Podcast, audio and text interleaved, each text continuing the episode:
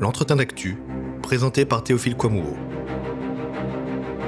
L'écologie ne peut pas être capitaliste. Avec Xavier Ricard Lanata. La pandémie de Covid-19 a-t-elle fait avancer l'humanité? Avons-nous pris conscience de notre fragilité en tant qu'espèce, de la fragilité de notre mode d'organisation, notamment des chaînes de valeur mondiales qui nous poussent à aller acheter en Chine des tongs qui seront portés dans la Creuse? Sommes-nous plus soucieux de protéger la nature, le vivant, la biodiversité, tous les équilibres sans lesquels les épidémies se multiplieront forcément? Rien n'est moins sûr. En France, dans le discours politique, la mode est à l'écologie. Le mot souveraineté revient dans les discours. Mais les actes suivent-ils? Pour en parler, j'ai fait appel à Xavier Ricard Lanata, que j'avais déjà reçu sur ce plateau en décembre dernier, en pleine révolte contre la réforme des retraites, la contre-réforme des retraites. Xavier Ricard Lanata est haut fonctionnaire, conseiller à la direction générale du Trésor, ancien de l'Agence française de développement. Ensemble, on parlera de la Convention citoyenne pour le climat, on parlera aussi des 35 propositions pour une société verte, résiliente et démocratique qu'il porte avec, entre autres, Dominique Bourg d'Urgence Écologie, Pablo Servigne et Johan Chapoutot, des propositions qui sont consignées dans un livre paru aux presses universitaires de France. Bien entendu, on ne s'interdira pas de faire de petites incursions dans l'actualité politique. Bonjour Xavier. Bonjour. Alors commençons par l'actualité. Le nouveau gouvernement dirigé par Jean Castex, dis-nous ce que tu en penses en quelques mots. Ben, je pense que c'est un gouvernement qui s'inscrit dans la continuité des gouvernements précédents. Donc, contrairement à ce qu'on aurait pu penser après toute cette période de confinement, qui a quand même introduit un bouleversement, un bouleversement dans la vie des gens, on a vu se multiplier des appels à ce que l'après ne soit pas comme l'avant. Cette sensibilité nouvelle à la vulnérabilité de nos sociétés s'est exprimé au moment des élections municipales, puisque dans les espaces locaux, des maires ont été portés aux responsabilités qui incarnent cette nouvelle sensibilité. En revanche, on voit qu'au niveau national, rien de tout cela n'a le moindre effet. On a un gouvernement qui euh, est une prolongation exacte du monde d'avant. Et en réalité, puisque la société a changé, c'est pas simplement le monde d'avant, c'est le monde d'avant en plus dur, parce qu'il va devoir se, réaffirmer face à une sensibilité dans le corps social nouvelle. Donc, moi je parle, voilà, moi je parle d'un gouvernement réactionnaire, c'est-à-dire qui réagit contre euh, tout ce qui s'est passé depuis huit mois en se braquant. Et je crains que ce qui, va, ce qui nous attend là maintenant à la, à la, rentrée, ce soit vraiment des confrontations très fortes dans tous les domaines qui restent encore à libéraliser. Euh, la fonction publique, euh, la poursuite d'un travail de détricotage des services publics et la poursuite du projet de, réforme des retraites, il va y avoir, euh, il va y avoir de la violence. Mais là maintenant, euh, euh, le président de la République s'est outillé pour se doter d'un corps de combat qui va aller essayer de mater ça. et de contrôler les débordements du peuple. Tout se passe comme si, en fin de compte, le problème de la France, c'était son peuple, qu'il fallait s'en méfier et le contrôler. Et donc, euh, les, partis se distinguent entre LR, LREM, même le PS, sur la méthode à adopter pour contrôler le peuple. Ils sont tous également néolibéraux, il n'y a aucune différence de ce point de vue.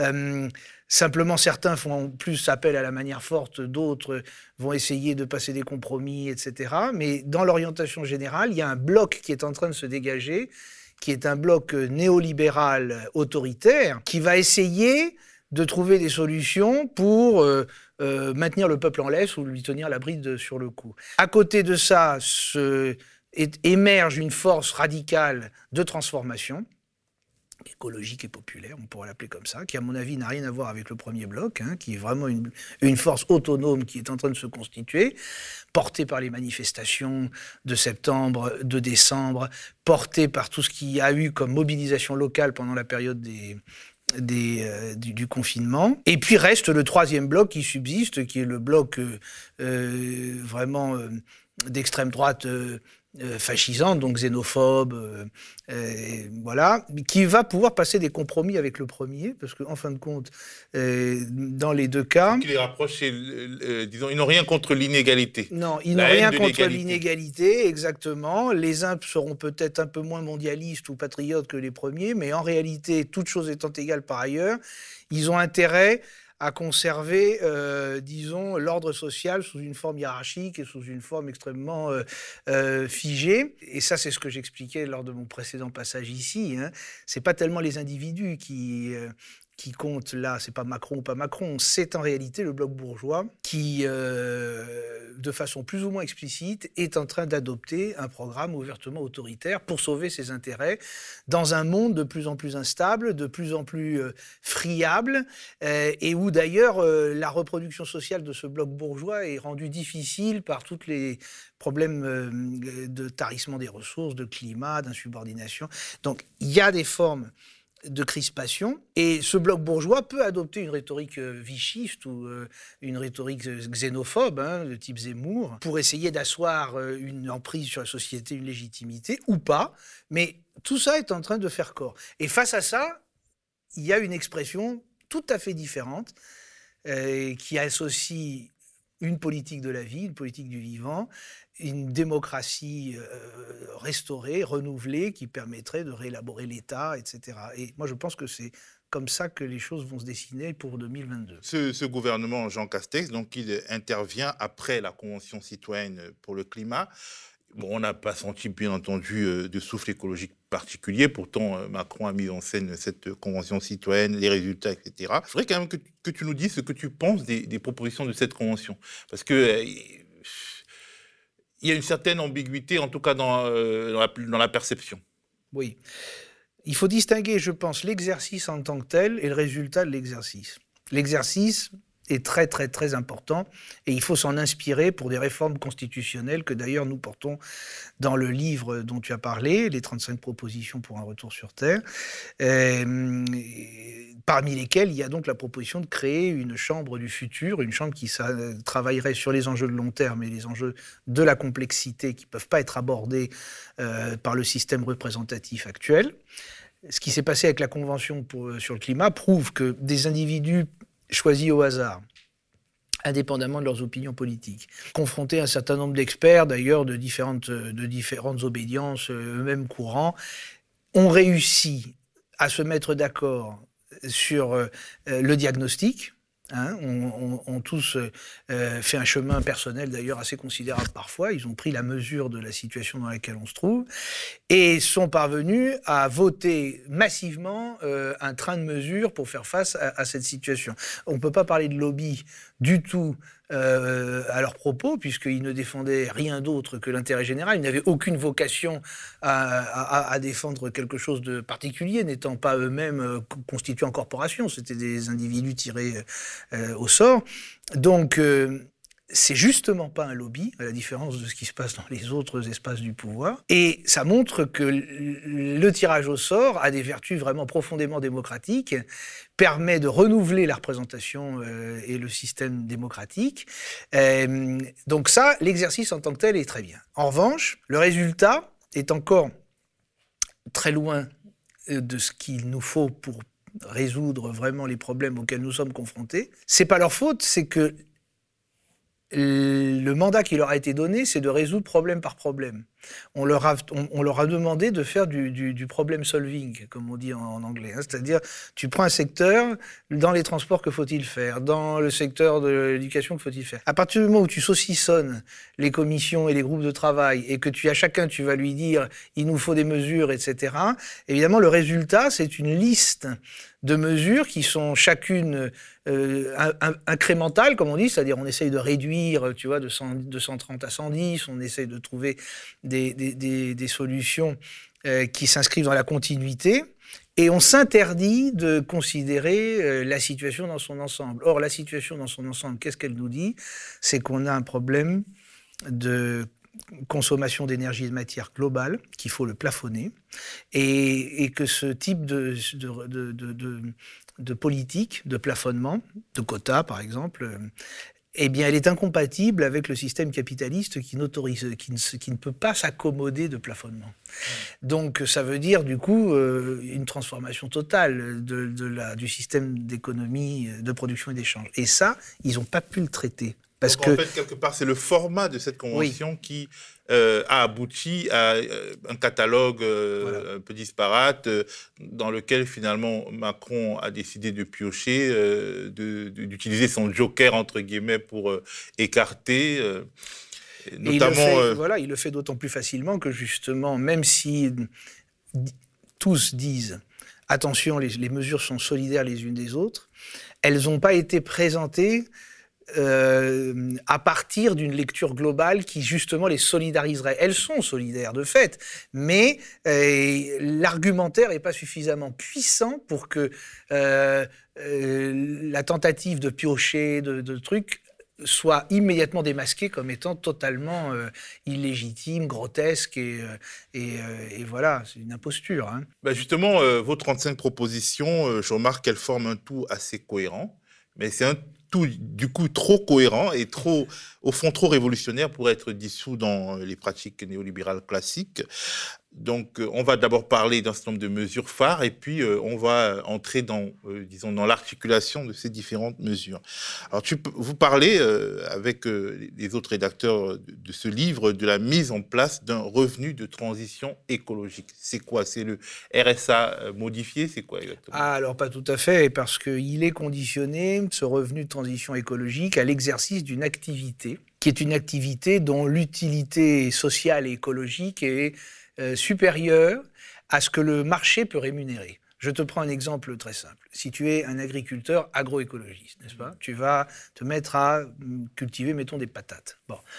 le, coût de la production va s'élever parce que l'agroécologie, c'est une euh, pratique qui est euh, très euh, très intense en main-d'œuvre. Il faut connaître exactement euh, la, manière d'associer les différentes pommes de terre, les variétés de pommes de terre, la façon dont elles s'adaptent à leur, euh, à leur. dans une parcelle, tu sais que dans une parcelle, le sol n'est pas homogène, il faut les, les, planter différemment, etc. Donc, ça, c'est pas des robots qui vont faire ce travail-là, ce sont des personnes qui connaissent les sols. Donc, tu vas employer plus de gens. Le coût de la pomme de terre va être plus élevé au kilo.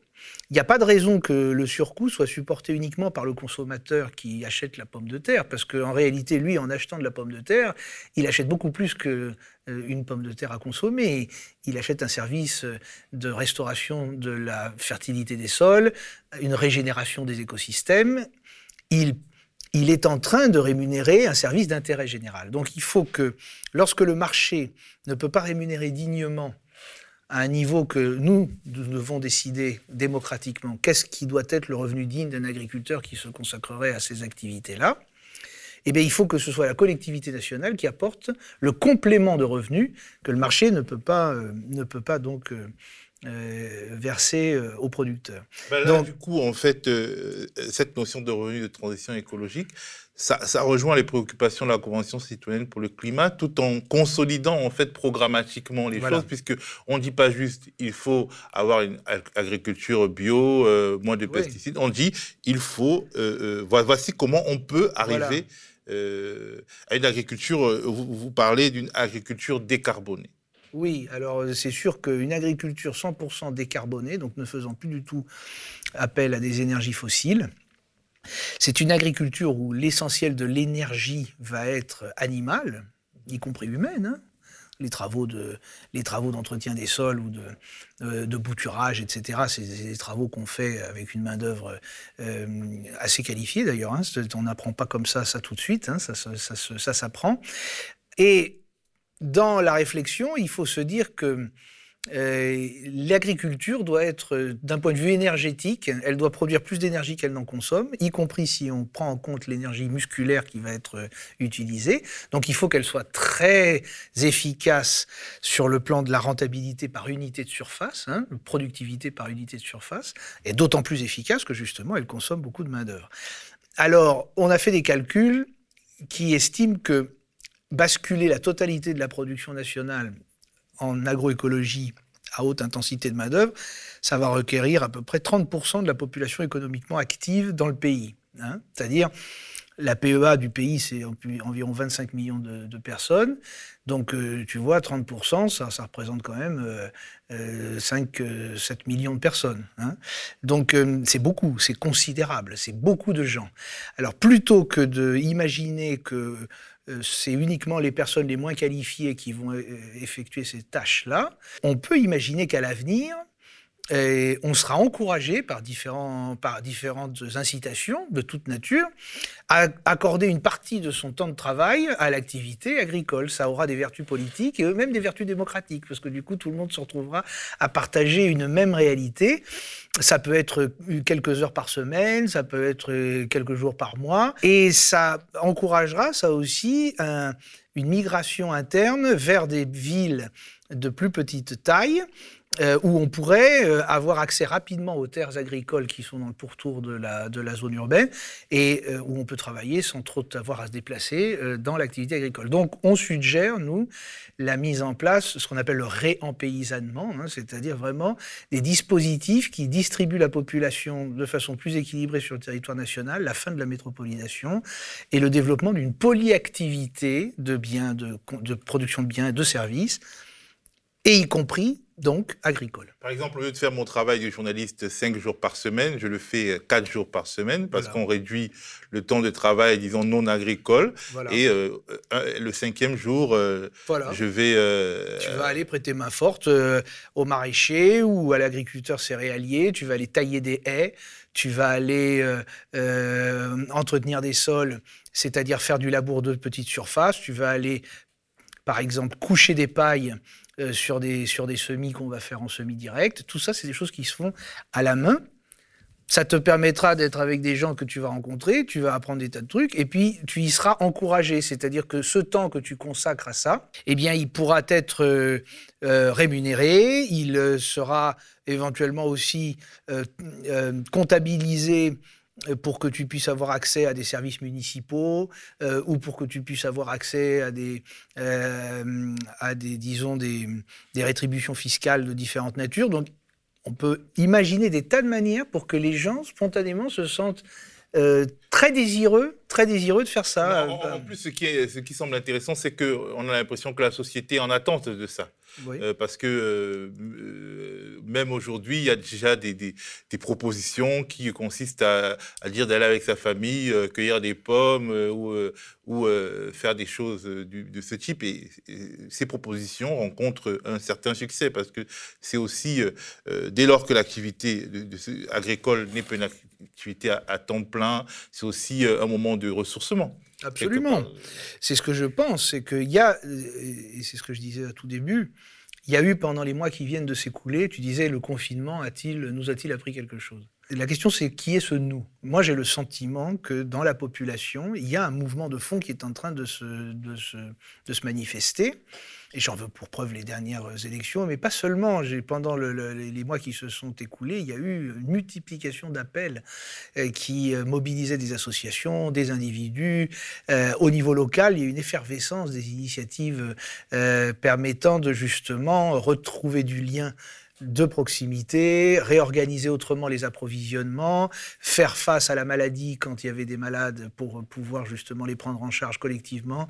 Il y a eu des, initiatives de ce type. Et ce qui est vraiment étonnant, c'est l'absolue euh, surdité euh, de l'appareil exécutif et puis plus généralement, enfin d'une grosse partie quand même du corps législatif, à ça. Hein, il, y a une, espèce de divorce qui s'établit et qui ne va pas pouvoir se résoudre parce que euh, le pouvoir reste entre les mains d'une classe bourgeoise. Et le grand problème de la, bourgeoisie, euh, qui est donc la classe qui est la plus intéressée au maintien du capitalisme, hein, le capitalisme a besoin de stock, n'est-ce pas? Euh, quand on parle d'accumulation du capital, on parle d'accumulation d'un avoir stockable.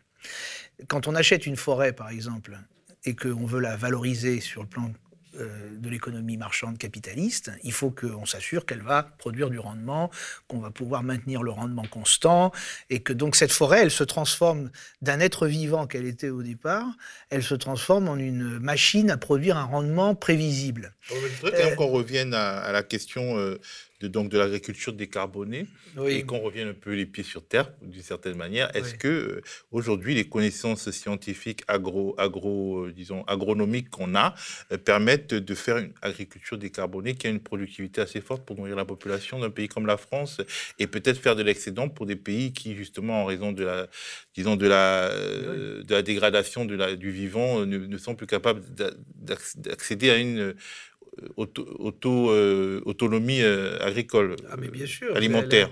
Alors ça, moi, je, je, prends euh, tous les scénarios agritaires et puis les travaux qui ont été menés par des pionniers comme Philippe Desbrosses, qui justement est un des co-auteurs de notre livre. Hein. on est capable d'avoir en fait une production de biomasse par unité de surface bien meilleure que celle des euh, des, de l'agriculture industrielle. oui, c'est-à-dire la quantité de matière organique que tu produis par unité de surface. Je ne mmh. distingue pas là qu'il s'agisse de céréales ou qu'il s'agisse de légumes. Ou... Mmh. Bon, la quantité de biomasse que tu produis, qui est en fait l'énergie stockée par la plante. Mmh. Euh, tu peux avoir, quand tu combines euh, les différentes variétés et que tu fais de, par exemple du semis sous arbre, Hein, en combinant l'agroforesterie, c'est-à-dire en fait les arbres qui captent l'azote atmosphérique dans, le sol, les acacias, et entre les arbres, euh, tu peux planter euh, justement des céréales qui vont se nourrir, parce que le sol est déjà enrichi en, azote par, euh, par l'activité de, l'arbre, hein, qui va fixer dans ses racines l'azote de l'atmosphère. Bon. Donc on sait faire avec des tas de, Là, je te parle de l'agroforesterie, mais il y a d'autres solutions. Le semi-direct sous couvert végétal avec des paillages naturels, sans avoir besoin de glyphosate d'ailleurs, des paillages qu'on couche. Quand on couche la paille, elle ne, germe plus. À l'intérieur de cette paille, tu peux planter euh, des, euh, tu peux planter donc des, semis. Hein, tu fais tes semis. Ils vont être enrichis par la matière organique qui, euh, qui est dans le sol. Ça permet de maintenir justement la vitalité du sol. S'il n'y a plus de sol, comme on est en train de le faire actuellement, il n'y a plus rien qui pousse. Hein, les sols deviennent minéralisés. Donc le problème, il n'est pas d'atteindre un certain nombre de rendements par unité de surface. Le problème, c'est que cette agriculture-là, elle est moins rémunératrice parce que il faut une main-d'œuvre plus importante. Donc, tu vois, la, question, elle ne se pose pas en termes de va-t-on pouvoir nourrir tout le monde? On va pouvoir nourrir. On va se donner les moyens de, faire euh, ben, ainsi? Alors, euh, voilà. Vous, parlez, oui. vous parlez aussi de l'encadrement des, revenus euh, dans vos propositions. Alors, on va se dire, je fais, fais l'avocat du diable, et quel lien, bon Dieu, entre l'encadrement des revenus et l'écologie et le vivant? Alors, justement, c'est exactement la même chose parce que si on considère que le revenu minimum, doit être déterminé par la collectivité, qui justement assigne aux paysans qui se consacrent à, l'activité agroécologique un niveau de vie qui n'est pas corrélé, qui n'a rien à voir avec ce que le marché peut rémunérer. Hein, c'est ce que je viens d'expliquer. Mmh. Donc, tu vois bien qu'il y a une décorrélation qui s'établit entre le revenu minimum de vie et la rémunération par le marché. Eh bien, exactement de la même manière, il faut que l'on admette que parfois le marché surrémunère et que cette surrémunération est contraire à l'intérêt général. La sous-rémunération est mauvaise, la surrémunération peut l'être aussi. Mmh. Euh, il y a des comportements de, de dépenses des très riches qui deviennent prescripteurs et, qui euh, euh, encouragent une espèce de mimétisme qui est contraire à l'intérêt général. Et puis par ailleurs, les très riches sont aussi ceux qui émettent le plus de déchets et dont les consommations sont les plus nuisibles. Si on les autorise à continuer à, vivre à ce train de vie-là, il y a un impact global pour tout le monde dont les, premiers, les premières victimes sont les plus pauvres. Donc c'est exactement la même logique qui veut décorréler au niveau plancher et au niveau plafond le revenu de la rémunération par le marché. Alors, ce qui est intéressant, c'est que euh, vous, vous, pointez donc la dépense, euh, disons, d'énergie et la destruction euh, causée par les plus riches, pendant que pendant ce temps, Nicolas Sarkozy parle euh, de, l'accroissement du nombre des plus pauvres euh, au Nigeria ou je ne sais pas où. dire, euh, quelque part, c'est la consommation objective que vous pointez, alors que pour certains qui font une sorte d'écologie de droite, voire d'extrême droite, c'est l'existence même de l'humain qui qui est le problème. Ah bah oui, mais alors là, c'est justement le drame, c'est de croire que tous les humains s'équivalent tous les humains ne s'équivalent pas, parce que, euh, au sens, sur le plan de l'impact écologique de leurs activités, nous, nous avons des modes de vie qui sont déjà au-delà de ce que la planète peut euh, euh, alimenter, nourrir, s'ils étaient généralisés à l'ensemble de la, de la population humaine. Mmh. En France, on est déjà à trois planètes, aux États-Unis, c'est encore plus. Donc ça veut dire que bon, la question de l'impact ou de l'empreinte écologique sur le plan méthodologique, c'est une moyenne, donc on peut toujours distinguer la moyenne. Bon, ça dépend évidemment de chaque écosystème local, mais en gros, euh, justement, euh, en tenant compte de ces moyennes, nous nous vivons au-dessus de nos moyens. C'est pas le cas, c'est pas le cas des, de la planète. De la planète, absolument. Alors nous nous proposons, nous proposons d'instaurer des quotas, des quotas, pas de carbone, hein, des quotas plus généralement d'énergie matière chaque produit que tu consommes, il a une, euh, intensité énergétique et une intensité de matière première qui est, différente. D'accord? Donc, euh, on pourrait très bien, et ça, les techniques actuelles le permettent, on pourrait très bien noter pour chaque produit son intensité euh, énergie-matière, c'est-à-dire la, quantité d'énergie et de matière que tu as consommé pour le fabriquer. Hein? Alors, si on te donne un quota annuel, euh, évidemment, euh, tu débites à chaque achat euh, le quota qui t'a été imparti et qu'on on, devrait fixer, pour être rigoureux, on devrait le fixer par rapport à la région dans laquelle tu habites. Donc en fonction des capacités de régénération des chaînes d'énergie, parce que la nature c'est du, vivant, ça refabrique de l'énergie que l'on vient attraper quand euh, on mange. Par exemple, tu manges une tomate, tu manges de l'énergie. Donc l'énergie se renouvelle, mais euh, se renouvelle à un certain rythme, etc. Donc en fonction du nombre d'habitants dans une biorégion, tu peux attribuer à chacun un quota. Dès que tu as dépassé ce quota, tu es sanctionné euh, et au contraire, quand tu ne le dépasses pas, tu es euh, euh, encouragé, rétribué. et ça vaudrait aussi, je finis pour les consommations, non seulement les consommations finales des individus, mais aussi les consommations indirectes ou intermédiaires des entreprises. Les entreprises établies sur ce territoire, elles aussi, elles doivent respecter le quota qui est globalement alloué. Ça veut dire qu'en gros, pour déterminer quelles entreprises on veut, quelles entreprises on veut pas, parce que évidemment l'activité de l'entreprise va prendre sur le quota global assigné à la population, tu vois. Donc il y a du coup, il y a des délibérations démocratiques. Ça, ça nous intéresse parce que c'est plus vertueux. Ça, ça nous intéresse moins parce que c'est moins vertueux. Donc ça prend plus sur nous. Et puis évidemment, tu vas encourager un transfert des consommations vers tout ce qui est à très fort euh, impact écologique et qui donc finalement consomme peu le quota. Mmh. Alors tout ce qui est recyclable, tout ce qui est les, matériaux, les, objets de consommation d'occasion, de, de, deuxième main, ça va prendre tout d'un coup, ça va acquérir une valeur nouvelle, tu vois. Donc euh, les industriels vont être moins enclins à fabriquer même du neuf à obsolescence programmée, parce que comme tu sais d'emblée quand tu l'achètes que tu ne pourras pas le recycler, sa valeur de revente va être très faible. Donc tu vois, ce sont des choses qui progressivement transforment l'appareil de production. Je continue de citer les mesures que vous préconisez, la fin des paradis fiscaux. Ah bah alors ça, évidemment, c'est une... ça, c'est une... tout le monde. Bah, je pense que là, je ne vois pas qui pourrait défendre le maintien des paradis fiscaux, euh, à part justement les gens qui ont vraiment décidé de frauder l'État et, de, et, qui veulent s'exposer au grand jour, voilà, et qui s'exposent au grand jour comme euh, euh, justement des, des, délinquants et des, et des voleurs. donc, qui pourrait aujourd'hui dire les, les paradis fiscaux c'est formidable alors que c'est une façon justement de soustraire aux pays une part de la richesse que ce même pays a produite pour que ça ne, n'enrichisse que des gens qui sont des purs prédateurs, euh, je ne vois pas comment on peut défendre. c'est comme euh, Robespierre, je cite Robespierre, euh, on est au bord presque le 14 juillet, donc on a, on a quand même le droit de citer Robespierre, qui disait à la Convention, que veulent ceux qui ne veulent ni la vertu, ni la loi ni la justice bah, La réponse, c'est ils veulent la corruption. Donc, euh, euh, celui qui dirait aujourd'hui les paradis fiscaux, c'est un scandale de s'y attaquer, bon, bah, c'est quelqu'un qui veut ouvertement la corruption. ils disent, ceci n'est pas un paradis fiscal. Là où euh, le bon sens nous permet de comprendre que c'en est un, c'est la définition du terme paradis fiscal, comme demain la définition du terme écocide, qui, peuvent être tordus, euh, transformés, changés. Il y a une ambiguïté dans la notion parce qu'elle recouvre deux réalités. D'une part, le niveau d'imposition sur les sociétés, euh, donc qui peut tendre vers zéro dans les paradis fiscaux, même carrément être égal à zéro.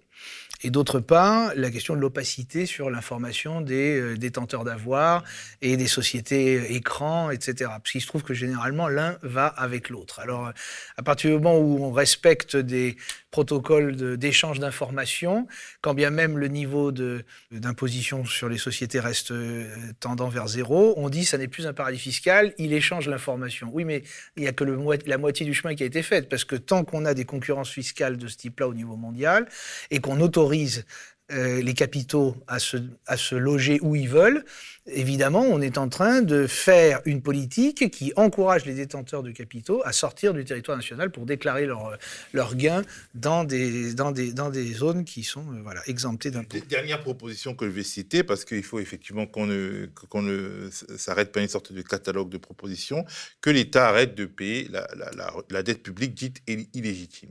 Oui, alors, il y a comme tu le sais, Théophile, une réforme qui a été introduite en 1974 pour ce qui concerne la France. Hein. Ces propositions, elles valent pour la France, mais évidemment, ensuite, mutatis mutandi, on peut les généraliser. Hein. C'est d'ailleurs à la fin ce qu'on propose, un nouvel ordre international fondé sur l'objectif de viabilité maximale. Et en 1974, on a interdit à la Banque de France de prêter directement à l'État français, et donc euh, les, obligations du Trésor sont souscrites par des banques commerciales et par des détenteurs de, capitaux euh, privés, contre paiement d'une obligation à intérêt. Alors, la somme de tous ces intérêts cumulés, euh, tous les intérêts qui ont été payés depuis 1974 par l'État français, c'est exactement... Euh, le montant de la dette publique française aujourd'hui. C'est-à-dire que si on ne les avait pas payés, on aurait une dette égale à zéro.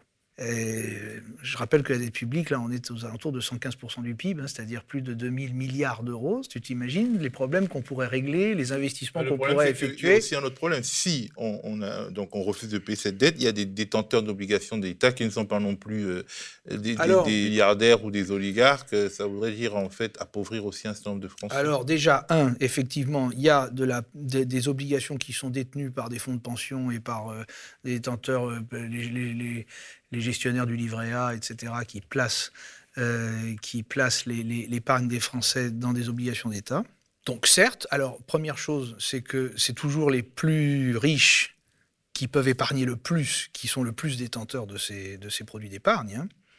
Les pauvres, euh, ils, détiennent une, une, fraction de cette dette, disons, Mais... privée, beaucoup plus faible. Première chose. Deuxième chose, c'est que le service de la dette, actuellement, le service de la dette, hein, le paiement du capital et des intérêts de la dette publique. Ça représente un tiers du budget de l'État. Un tiers. 100 milliards d'euros, à peu près, par an.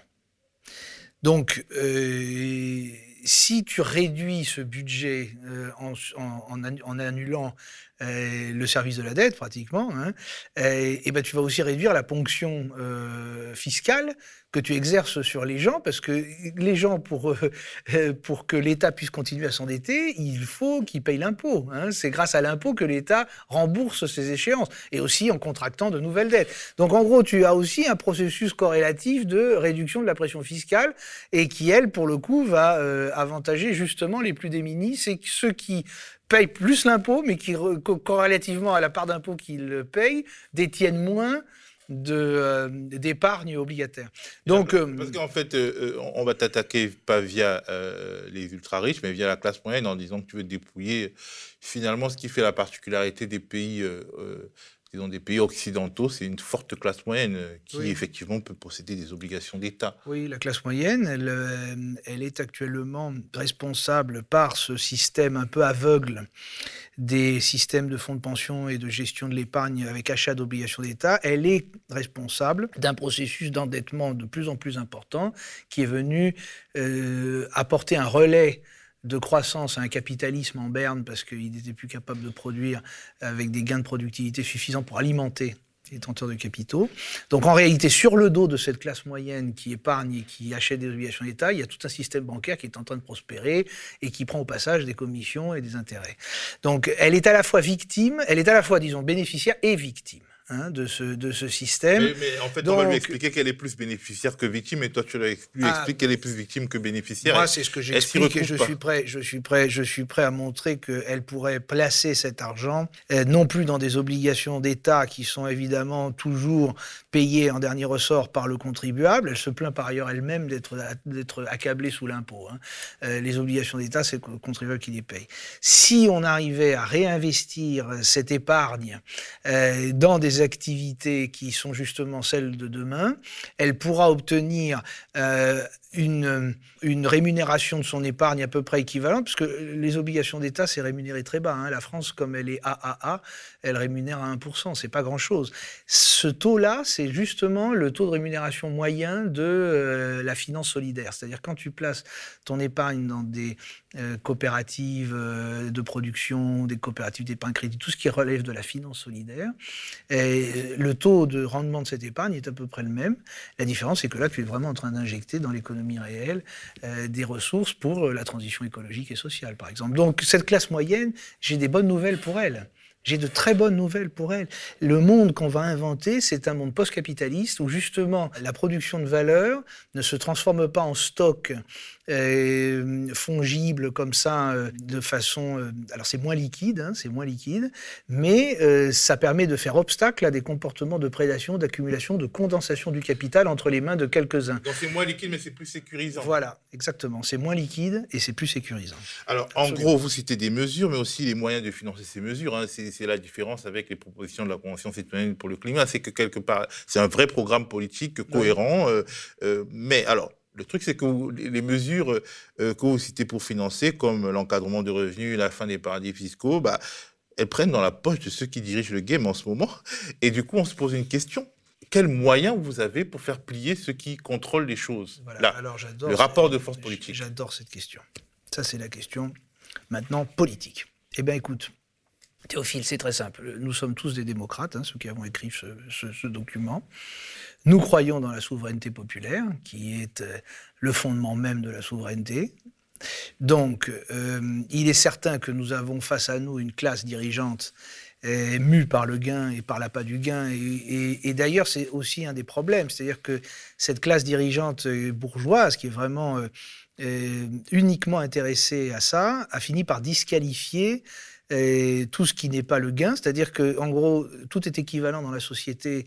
La seule chose qui permet de distinguer un produit ou un discours d'un autre, c'est sa valeur marchande. C'est mortifère parce que tu vois bien que la science n'a plus aucun euh, poids relatif. Les propos des scientifiques sont jugés pour considérés comme des opinions. Tout se vaut et s'équivaut. Bon, donc cette, cette, classe qui a vocation à tout transformer en acte de communication, mais dans le fond, qui reproduit toujours une seule et même, un seul et même mouvement, qui est le mouvement d'appropriation, il faut la combattre et lui opposer ce qu'elle ne pourra pas absorber, c'est qu'elle ne peut pas absorber, c'est-à-dire la légitimité du savoir, de la connaissance, euh, et justement euh, la valeur de la vie de, ce qui ne se laisse pas réduire à un stock, ce qui est la relation, ce qui est essentiel pour que justement nous soyons encore vivants demain, c'est le maintien des flux euh, et, des, rapports euh, relationnels qui euh, nous associent à toutes les formes d'agir, vivantes et non, et non, vivantes. Ça, je crois que le rapport de force va se construire politiquement. Jusqu'à présent, nous sommes encore en démocratie, c'est-à-dire il y a encore des élections. Nous sommes capables collectivement de nous mettre d'accord sur un horizon qui mettra au pouvoir des gens euh, qui sont porteurs de cette espérance-là. Euh, donc on a trois ans pour le faire. Face à, nous, il va y avoir... Un... Trois ans, tu comptes mal. Oui, enfin bon, deux ans, ok. Oui, il va y avoir, euh, il va y avoir. Oui, c'est-à-dire que là maintenant, le, on, est, on, est, on est bien entré dans le dans le dans l'année 2020. On a deux ans pour le faire. Donc face à nous, on va avoir un pouvoir qui, comme je dis, se braque. Mais finalement, c'est bien qu'il se braque parce que les masques tombent, n'est-ce pas? Ce pouvoir-là ne peut pas manier longtemps la rhétorique du en même temps, en même temps, en même temps. Donc, euh, il va y avoir une, une, polarisation du débat public et on verra clairement donc. Euh, un, camp du capital s'opposer à un camp de la vie. Hein. c'est comme ça que je vais le poser, moi. Ça, c'est ce qu'on voudrait, mais euh, entre ce, qu'on veut et, ce qui peut se, se, préfigurer, il y a quand même une différence. Là, par exemple, euh, aujourd'hui, on a l'impression que le pouvoir d'Emmanuel Macron, même si euh, le, le, remaniement a tranché dans un autre sens, considère que l'écologie, en tout cas le discours écologique, la rhétorique écologique, est une de ces ressources additionnelles qui pourra activer à un moment donné. Et on voit par exemple que le parti qui symbolise le plus l'écologie, Europe Écologie Les Verts, est assez macrono-compatible et, quelque part, on est dans une sorte de tendance qui, vise à présenter l'écologie comme euh, quelque chose pour la classe moyenne supérieure euh, préoccupée par son propre confort.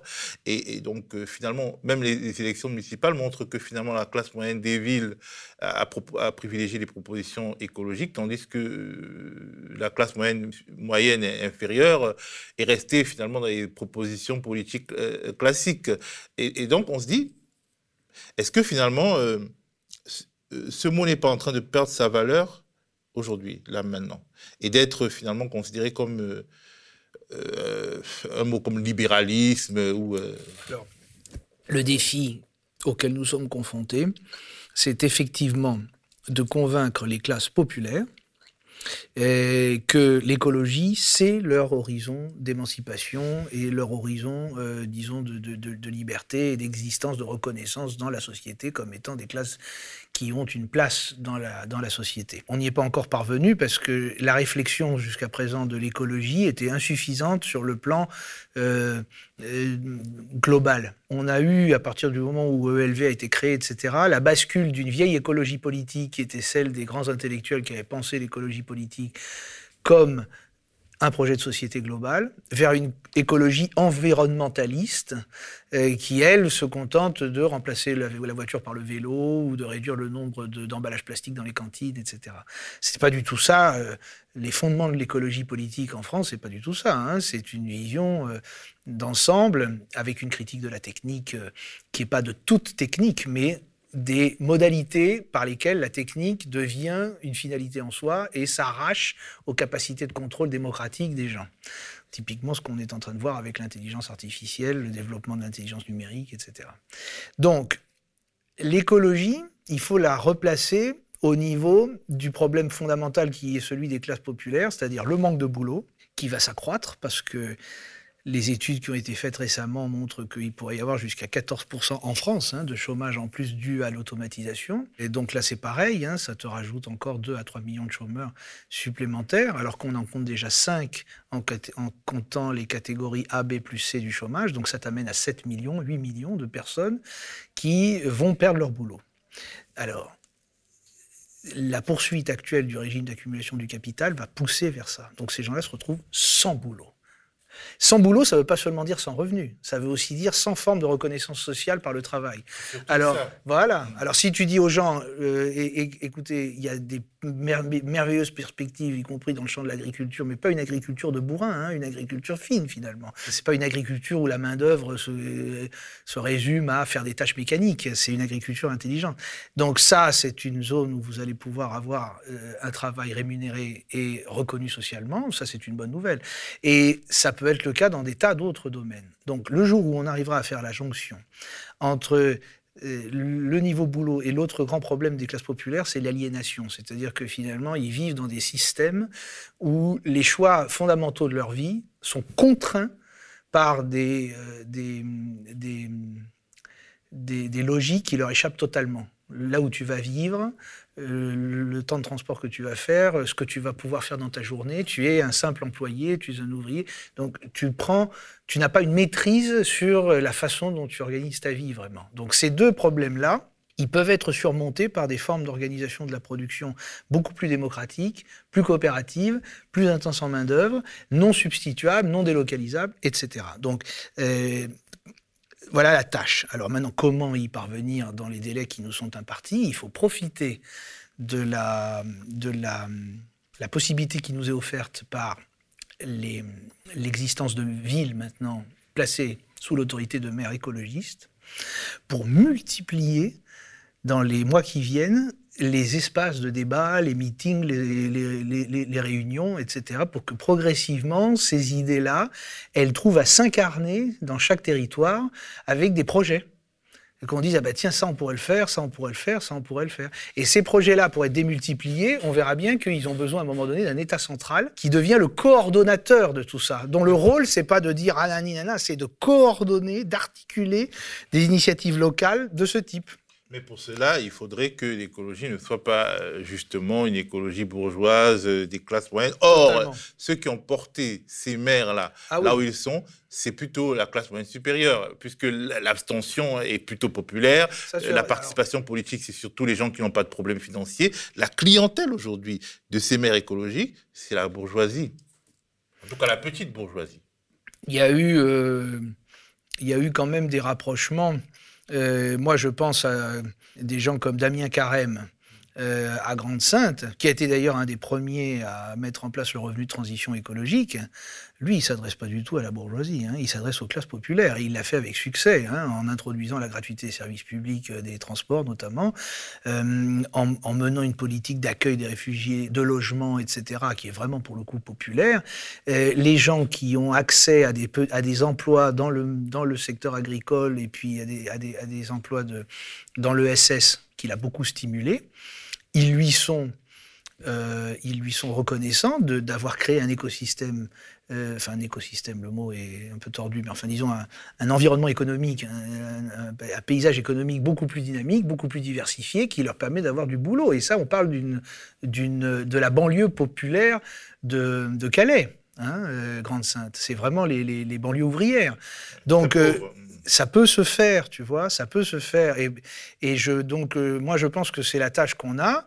Il n'y a aucune raison qu'on n'y arrive pas parce que les, les, Français, je crois, aujourd'hui, sont beaucoup plus conscients de l'imposture néolibérale, c'est-à-dire que euh, le, mirage qui voudrait que en se désolidarisant les autres, les uns des autres, en cessant de, justement participer à l'effort collectif via l'impôt, etc., en adoptant un système beaucoup plus individualiste, chacun va mieux s'en sortir. Je crois que ça, plus personne n'y croit vraiment. Euh, donc, euh, les classes populaires, euh, pour l'instant, elles n'ont pas fait la jonction entre, euh, entre leurs problèmes essentiels, existentiels, et ce que peut être un agenda écologique, mais pas un agenda écologique au sens environnementaliste du terme, tu vois. Un agenda écologique au sens d'une sortie du capitalisme. C'est vraiment ça. Cette écologie euh, spécifique, est-ce qu'elle est majoritaire même au sein de tous ceux qui se nomment écologistes aujourd'hui? Non. Alors, donc il faut, c'est une double bataille culturelle. Voilà. Elle va. Alors ça, crois-moi, euh, elle existera en 2022 dans le paysage politique français. Ça, c'est sûr, elle va exister. C'est-à-dire qu'il y aura une proposition qui va être euh, adressée à la population française d'une écologie de rupture qui soit à la fois solide sur le plan, euh, disons, euh, technique et sur le plan des propositions de leur faisabilité technique, et en même temps radicale euh, du point de vue euh, de ce qu'elle signifie comme rupture par rapport au système capitaliste. Ce courant-là, il va exister et il va être présenté euh, aux Français. Alors, je ne sais pas qui le portera à la limite, ça ne m'intéresse pas de savoir, parce que l'essentiel, c'est qu'il soit porté, et que pour la première fois, on puisse entendre euh, ça euh, mené sérieusement, avec, euh, avec rigueur, et, et avec ambition, quoi, une vraie ambition pour le pays, voilà. Le truc, c'est que la France est quand même une des plus grandes puissances mondiales, qui, nous nous inscrivons dans un environnement international, et effectivement, une telle, disons, révolution, un tel changement de perspective doit être finalement encadré ou alors suivi suivi euh, par d'autres changements de perspective ailleurs. Donc il faut une sorte de, de, pensée internationale, encore plus internationale. Et vous parlez par exemple d'un protectionnisme coordonné et coopératif, c'est-à-dire le protectionnisme qui est assimilé à, comment dire, un repli sur soi. En fait, vous estimez qu'on peut l'envisager autrement dans les rapports avec les autres pays. Il y a actuellement dans le monde euh, un mouvement protectionniste qui, euh, qui n'épargne aucun pays. Euh, beaucoup de gens ont besoin, dans un contexte de plus en plus instable, de protection. Ils se sentent fragilisés. Donc il y a une demande de plus en plus forte, d'ailleurs des classes moyennes, hein, pour des régimes de protection. Et on recense chaque année plus d'accords protectionnistes, en tout cas des, des, des, nouvelles, des nouvelles réformes du droit commercial protectionnistes dans le monde que d'accords de libre-échange. Ah bon? Oui, l'OCDE a fait depuis quelques années, chaque année, euh, le, le, comptage euh, de, ça euh, et, et, disons que la, tendance est en train de s'inverser. Il n'y a pas que en France, hein, dans le monde entier, il y a des, des mouvements de repli. Alors la question, c'est de coordonner ça, de le faire de façon coopérative et de le faire avec un objectif qui n'est pas la croissance continue des consommations, mais justement la réduction des consommations. Parce que le protectionnisme permet de déterminer avec les voisins euh, les périmètres de marché intérieurs qui sont capables de s'auto euh, euh, disons, fournir pour l'essentiel de leurs besoins.